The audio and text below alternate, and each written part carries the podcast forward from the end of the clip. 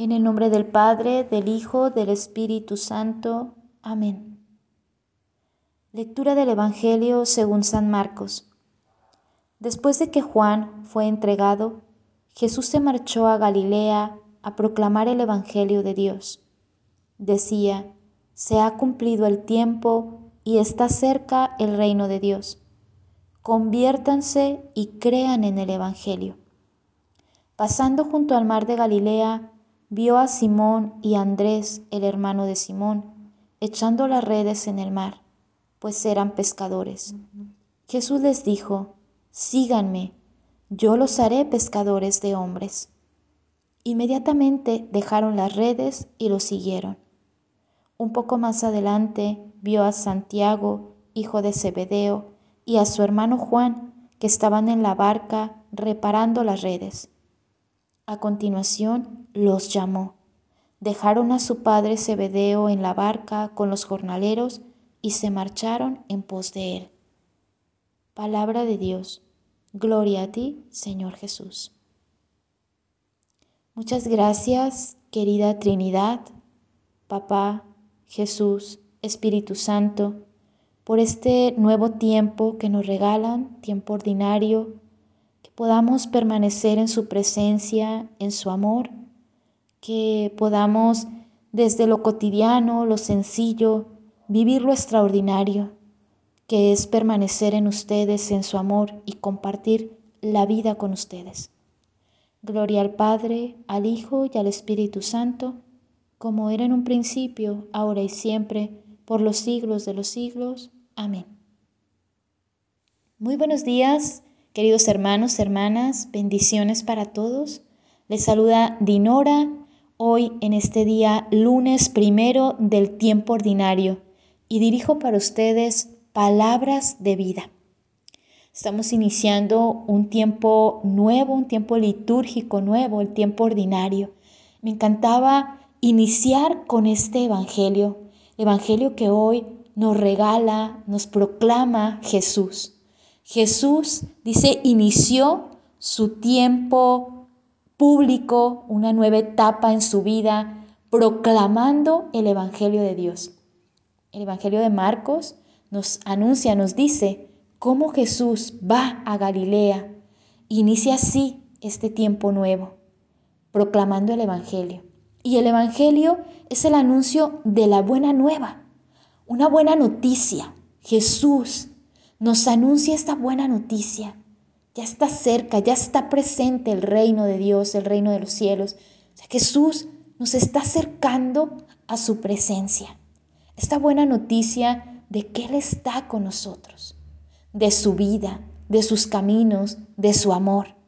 Y nos llama a la conversión, volver a Él, volver a sus caminos. Eso me impresionaba en el Evangelio de este día. Cómo Jesús nos anuncia esta buena nueva anunciándonos, diciéndonos, ya el reino de Dios está cerca, pero dice, conviértanse y crean en el Evangelio. Vivir este tiempo ordinario, este tiempo nuevo, con una actitud de una humilde conversión, con una actitud de fe. ¿Qué significa esto, Jesús? Inicias con fuerza, con radicalidad, ¿verdad? Conviértanse y crean en el Evangelio. Una llamada a la conversión. Volver, volver el corazón, volver la mirada, volver la vida a Él, a sus caminos. Dice, vio a Simón, vio a Andrés, vio a Juan, a Santiago, hombres pescadores que estaban en su labor cotidiana trabajando y les dijo, síganme. La conversión es volver nuestra vida a Jesús. La conversión es volver nuestro corazón, nuestros pasos por los mismos pasos de Jesús, por sus mismos caminos. Y esto supone también fijar la mirada en Jesús, escuchar su llamada hoy. Quizás muchos de nosotros ya llevamos tiempo, años de seguimiento a Jesús. Pero ante este tiempo nuevo, hoy Jesús se presenta delante de nuestras vidas. Mi llamada es irrevocable. Él nos sigue llamando, nos sigue mirando con amor, con una mirada de predilección y nos llama.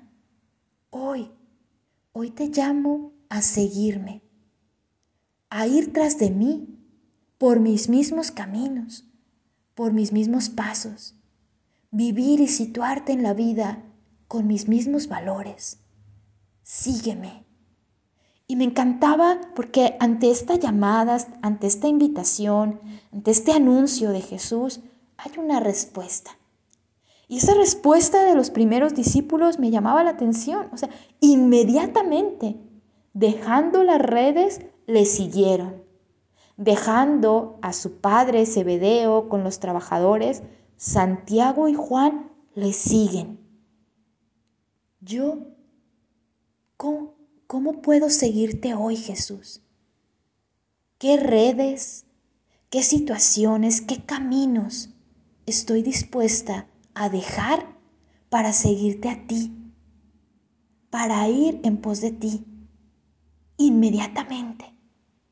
Esa, esa palabra, ¿no? De inmediatamente, como ante una, un encuentro, una llamada, un momento de oración, una palabra que cambia la vida.